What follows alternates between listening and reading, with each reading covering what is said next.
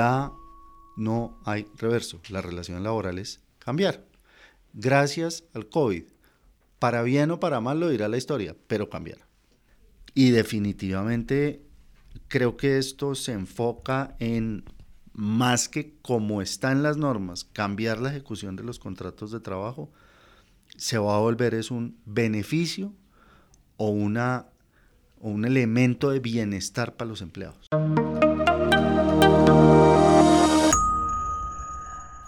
Hola, este es PHR a Fondo, un podcast de Pose Herrera Ruiz, en el que conversamos con expertos de nuestras áreas de práctica para analizar temas de la actualidad jurídica en Colombia. Eh, un tema absolutamente eh, desbordante de cuestionamientos y para ello hemos invitado a Vicente Umaña, socio de nuestra práctica laboral y migratorio, es lo que está pasando en el medio laboral, especialmente en los temas de trabajo remoto, flexibilidad del trabajo, eh, trabajo a distancia. Esto ha tenido varias modalidades y por eso ya hemos pasado en algunos de los podcasts anteriores sobre la normatividad. Hubo, entiendo, una normatividad transitoria eh, eh, por las épocas tensas de la pandemia y queremos saber un poco cómo está todo este tema o queremos saber a fondo realmente cómo estamos en esa situación. Para eso hemos invitado a, Vicente Umaña. Hola Vicente. Hola Andrés, muchísimas gracias por la invitación. y, bueno, a sus órdenes para que conversemos de estos temas tan de actualidad y tan a fondo. Oiga, para que hablemos una primera diferencia, ¿cuál es ese? Cuál es, que, es que hay una diferencia entre teletrabajo y trabajo remoto? ¿Cuál es esa diferencia para que nos ubiquemos conceptualmente en el tema, Vicente? Hay diferencias, Andrés, eh, esencialmente porque el teletrabajo tiene tres posibilidades. Es teletrabajo autónomo, cuando la persona nunca va a la oficina, sino está en otro sitio. Teletrabajadores móviles, que se están, como dice su nombre, trasladando de unos sitios a otros para desarrollar su trabajo. Y el suplementario, que es lo que se ha entendido hoy como la fórmula híbrida, que realmente no existe, pero es unos días en la oficina, otros días en la casa. Ese es el teletrabajo y eso tiene unas consecuencias y unas obligaciones para empleadores y para trabajadores. Hay otro que es el trabajo remoto, que es cuando desde el principio de la relación o se cambia la relación existente, es completamente remoto. No va nunca a la oficina, sino para escenarios establecidos en la ley o momentos de la relación establecidos en la ley y es completamente remoto, nunca va. En ese escenario puedo trabajar desde mi casa, desde el lugar de trabajo o en una modalidad, digamos, suplementaria con modificaciones. Nos podemos parar en el primer escenario donde como trabajo exclusivamente desde, desde mi casa o desde fuera del sitio de trabajo, cuáles son los requisitos o cómo es el acondicionamiento y qué está pasando en el mercado colombiano. Esa es una nueva forma de ejecución del trabajo y, yo quisiera, ya que esto se trata de ir a fondo y también un poquito atrás, las compañías multinacionales, especialmente las compañías americanas, antes de que hubiera regulación en Colombia sobre trabajo desde sitios distintos a la oficina, ya tenían esos programas, lo que pasa es que no da regulación. Y la pandemia nos sirvió como una especie de laboratorio en el que parte de los resultados de ese laboratorio fue que la gente, uno, no quiere estar todo el día en la oficina, por tráfico, por desplazamientos, por calidad de vida. Dos, se volvió difícil atraer talento si no se ofrecen alternativas de trabajo distintas a estar sentados en la oficina de 8 a 5. Y tres, la pandemia hizo que mucha gente simplemente se quedara sin oficinas porque las devolvió y se dio cuenta que los empleados no tienen que estar sentados en un sitio de trabajo todos juntos para ser productivos y para llevar a cabo los negocios. Oiga, Vicente, entonces, ¿en qué ha cambiado el, marcar tarjeta, no? Antes, pues la gente está acostumbrada a, poner su tarjeta al ingreso y a la salida. ¿Eso qué ha cambiado y cómo pues, se hace? Hoy en día, Andrés, la marca de tarjeta se puede. Se puede la marca de tarjeta remota. Hoy en día la tecnología permite controlar la productividad de los empleados a distancia. Eh, es muy simple, por ejemplo, en negocios de BPO, de call centers, porque usted simplemente tiene un programa que mide el tiempo al aire, las llamadas, el tiempo de conexión. Entonces realmente sí hay como un, entre comillas, gran hermano cuando el trabajador no está en que usted puede controlarlo sin que marque tarjeta. Eh, y por otro lado, también tiene que dejarlo descansar, porque eso también nos lo trajo, estas formas de, de, trabajo no presencial, nos trajeron también eh, dejar en el mismo nivel la familia, la vida personal y el trabajo, todo se concentró en el mismo espacio y todo empezó a mezclarse. Entonces la salidita a almorzar con los compañeros de la oficina se acabó porque entonces a uno le traen el almuerzo, el sándwich en la casa al computador y no para. O siguió derecho, o lo citaron a una reunión a las 8 de la noche porque como igual estás en tu casa, entonces puedes atender la reunión y por eso de la mano de estas modalidades de trabajo no presencial salió la norma que establece la desconexión laboral. Porque así está en la casa, pues también tiene que tener disciplina de horarios. ya que tratamos la desconexión laboral, ¿cuáles son las principales como normas o parámetros que debe cumplir una empresa en materia de desconexión laboral? ¿Correos electrónicos, reuniones o...? No comunicarse con el trabajador o no, no esperar... Y aquí viene una discusión interesante porque la norma dice que no se le deben enviar requerimientos laborales fuera del horario laboral. Eh, yo lo veo más como no, no es que no se le puedan enviar, no esperar que los atienda, no esperar respuesta fuera del horario laboral, no mandarle mensajes, no mandarle mails o no esperar que conteste mails, WhatsApps, etcétera, cuando esas herramientas son herramientas corporativas y suministradas por el empleador eh, para esos propósitos. Por otro lado, eh, una tendencia hoy muy, muy presente en muchas compañías, y ya lo empieza uno a ver inclusive con los clientes, además de la firma, eh, y si, usted, si uno pudiera hacer un comparativo de firmas de emails de los últimos años, antes las firmas tenían, empezamos con el teléfono, después llegó el telex, el cable, después entonces el fax, eh, y, y debajo de las firmas había una cantidad de información, la dirección, el piso, la torre. Hoy las firmas son un nombre de un celular y le están agregando, cuando mandan el correo abajo dice, este correo fue enviado en horario no laboral, no estoy esperando una respuesta suya. Y esos pues son las tendencias en que, en que yo creo que un poquito la forma de relacionarse desde lo laboral cambió. Hoy hay elementos de las personas que antes no contaban. ¿Hay alguna diferencia cuando la empresa suministra el material, el computador, los equipos y cuando los suministra el trabajador. De hecho, pregunto, además, el mismo trabajador puede poner su equipo, sus equipos de tecnología al servicio del empleador o cómo estamos en materia de normatividad y cumplimiento de, ambos frentes. Lo puede hacer y, y, de hecho hay algunas compañías, y volvemos a antes de pandemia y antes de normas de trabajo remoto que tenían políticas que eran, en, en inglés decían, bring your own device. Entonces uno tenía su computador y lo ponía al servicio durante la relación laboral, pero le daban mantenimiento o si era el teléfono le pagaban los minutos.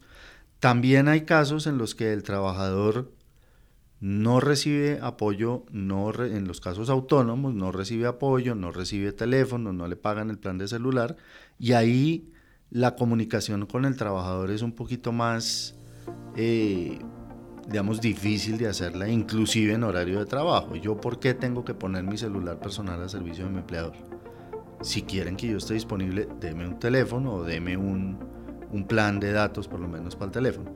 Y dependiendo, y esto pues no se trata digamos de entrar punto por punto a, cuáles son los requisitos de teletrabajo o de trabajo remoto, eh, el empleador sí está en la obligación de suministrar esos elementos, de suministrar un puesto de trabajo en la casa, de ver que eso sí esté en línea con las disposiciones de, seguridad de salud en el trabajo, con participación de la ARL. El auxilio de transporte, si no va a venir, pues no está, pero tiene que dar un auxilio de internet, eh, da un auxilio de energía. El trabajador se supone, y aquí me lleva un poco a que las normas sí creo que hay que tratarlas de hacer un poquito más ajustadas a la realidad. Pagar el internet, no, eh, de, de esa cuenta de internet no solamente se está aprovechando el empleador con su trabajador que tiene allá, ahí también está la señora, los niños haciendo tareas, el otro viendo Netflix. Entonces, ¿cuánto le pago yo? ¿10% del Internet? ¿20%?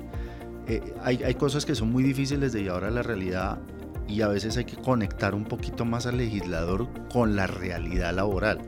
Y ahí está lo del auxilio de conectividad. Correcto, ese es el mismo auxilio de conectividad. Y entonces si tiene impresora tengo que darle el tóner o no tengo que darle el tóner, porque eso es hoy, hoy ya imprimir es un delito. Uno debería tratar de no imprimir. Pero si tengo impresora y necesito impresora para mi trabajo, tengo que darle el tóner, tengo que darle el mantenimiento. Hay otras obligaciones, por ejemplo, con lo que me preguntaba hace un rato de los de, si uno pone su equipo, cuando uno lo pone o cuando se lo dan, uno tiene la obligación de llevarlo a mantenimientos, actualizaciones de software, que le pongan las últimas políticas de seguridad en los equipos. Eso sí es una obligación del trabajador y tiene que llevarlo. Eh, y a veces ni siquiera llevarlo porque todo eso se hace remoto. Pero por ejemplo la ley dice que los trabajadores remotos, los que nunca están, pueden ir a la oficina para que les actualicen los equipos con disquetes.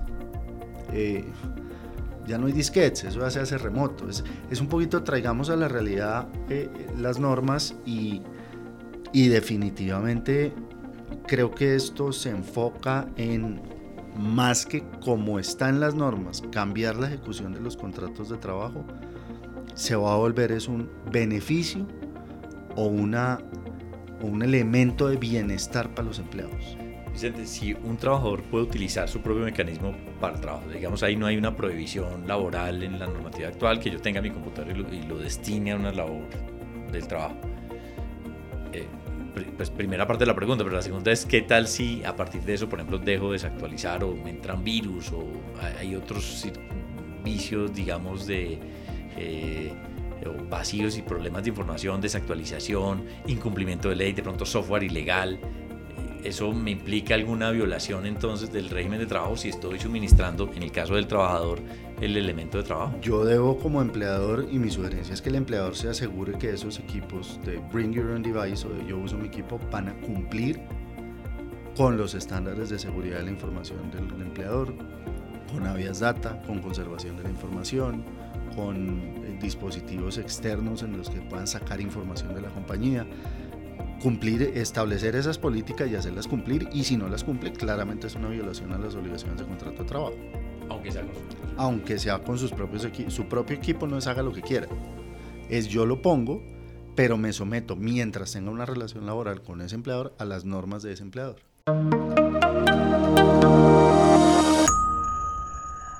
A ver, he visto estadísticas donde los incrementos de estados de salud, temas mentales y demás han incrementado en la fuerza laboral. ¿Ha habido alguna actualización en la materia o algo que estemos vislumbrando que debiera ocurrir en la materia? O eh, además de la desconexión, la de la desconexión ya de sí mismo, digo, es, es un mecanismo de protección a la salud mental del, del trabajador. Sí, eh, estoy de acuerdo con eso. Creo que es un reto cómo hacer para que los trabajadores eh, se recuperen del golpe que nos dio el COVID. El COVID definitivamente afectó la salud mental y sí hubo, por supuesto, un incremento en en salud mental. Eh, las obligaciones del trabajador y del empleador no han cambiado y desafortunadamente no ha habido una actualización y una modificación que permita que en estas nuevas modalidades de trabajo no presencial se ajusten esas normas. Eh, para una ARL es imposible visitar 11.000 empleados remotos de una compañía en las casas. Cuando terminan de visitar al número 11.000, el primero que visitaron ya se le gastó el asiento, ya está encogido, eh, es absolutamente imposible, hay que, hay que buscar, eh, no, no, nos corresponde a nosotros, creo que nos bueno, en última nos corresponde a todos, buscar que esas modalidades de trabajo no presencial tengan también una actualización en materia de seguridad y salud en el trabajo que ahora es en la casa. Pero en teoría las ARLs pueden ir a visitar al trabajador desde su casa a ver cómo está trabajando. Yo recuerdo aquí visitas, a ver si la distancia del computador era correcta, si la silla era la adecuada, eso lo pueden hacer en la casa de uno para... Claro, y usted lo controla más fácil cuando los tiene en su oficina a los trabajadores, porque no tiene necesariamente que venir la ARL, el comité eh, de salud ocupacional interno puede pasar y puede ver si están cumpliendo o no sin necesidad de que lo haga la ARL. Pero usted no se puede ir a la casa de cada trabajador a verlo. Entonces, suponga que va a la ARL un día, entonces ve una oficina divina, perfectamente puesta, escritorio, con todas las medidas de iluminación, ambiente, temperatura, etc. Eso lo ve el día que va a la ARL. Pero resulta que le llegaron unos eh, tíos de Nueva York a vivir a la casa. Y entonces le tocó mover la oficina porque estaba en el cuarto huéspedes. Entonces la oficina que vio la ARL a los tres días ya no es. La oficina ahora es en la cocina o en, con el computador encima de las piernas. Entonces es mucho más difícil el control.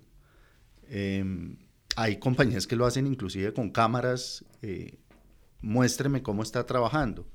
Eh, yo creo que nos demoramos en llegar allá, pero hay que dar un poquito más de libertad también y de, y de autonomía y sí a los trabajadores para que ellos mismos, de manera responsable, se autocuiden cuando no están en la oficina, porque uno lo cuida y a uno lo obligan a levantarse a hacer la pausa activa, uno en la oficina no va a hacer eso, en la casa, perdón, no lo va a hacer.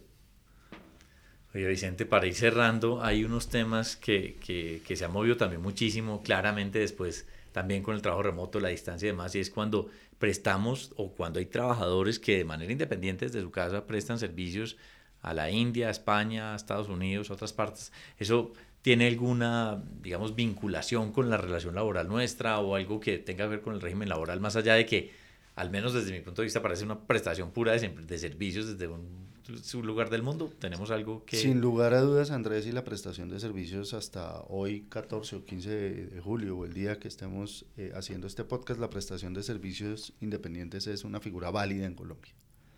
Tiene algunas restricciones y algunas eh, condiciones y requisitos, pero es válida.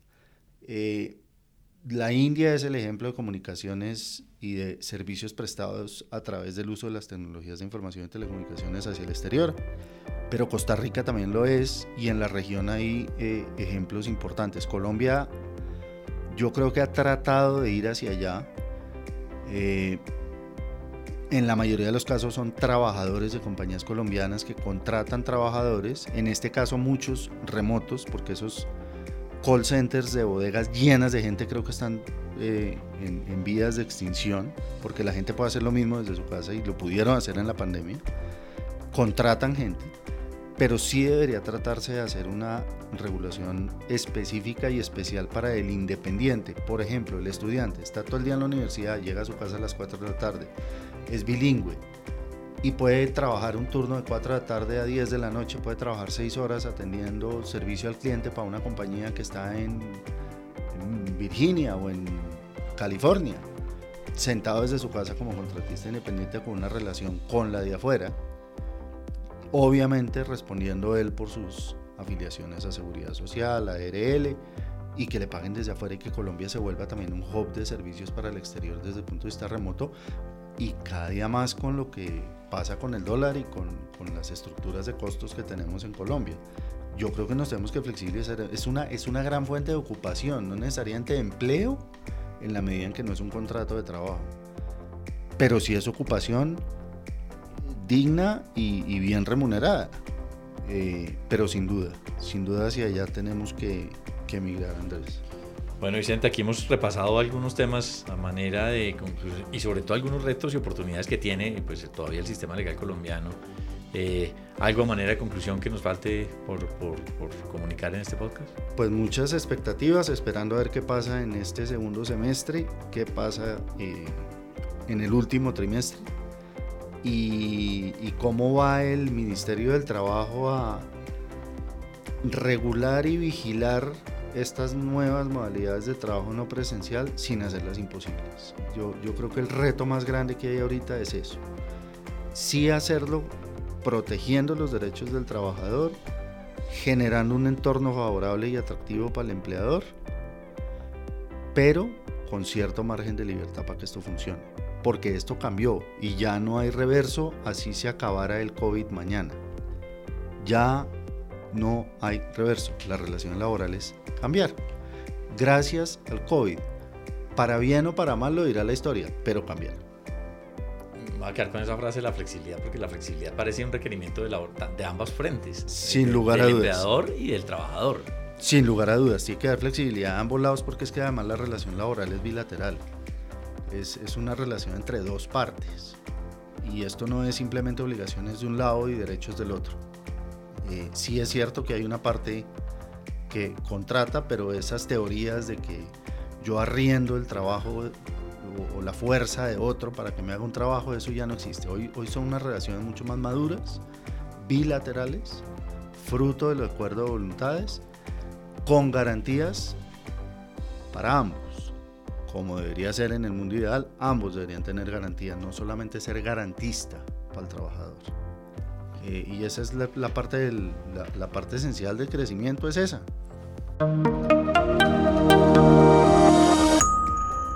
Bueno, Vicente, muchas gracias. Este breve repaso también por temas eh, de la actualidad laboral, de los retos, las oportunidades, lo que, lo que puede llegar y los avances que todavía necesita el régimen colombiano. Hemos pasado en este espacio por eh, hablar del trabajo móvil, del, teletrabajo, el trabajo suplementario, la desconectividad laboral o la desconexión laboral, algunos temas que son relevantes, sobre todo lo que es más relevante para el día a día del trabajador, eh, las obligaciones de los trabajadores y, ese tema que, a mí siempre me ha parecido problemático entre el, suministro de los, de los de los equipos propios y de los de la empresa y las obligaciones que van de frente. También los temas de salud ocupacional creo que va a ser el reto de, de, salud mental, emocional y física de los trabajadores en Colombia y creo que nos va a tocar seguir hablando en el futuro de los temas de, de flexibilización que parece como el gran reto. Muchas gracias Vicente. No Andrés, un gusto, muchas gracias y aquí a la orden. Al acceder a este podcast, usted reconoce que su contenido y su diseño son propiedad de Poserra Ruiz. La información, opiniones y recomendaciones contenidas en este podcast no tienen como propósito dar asesoría legal.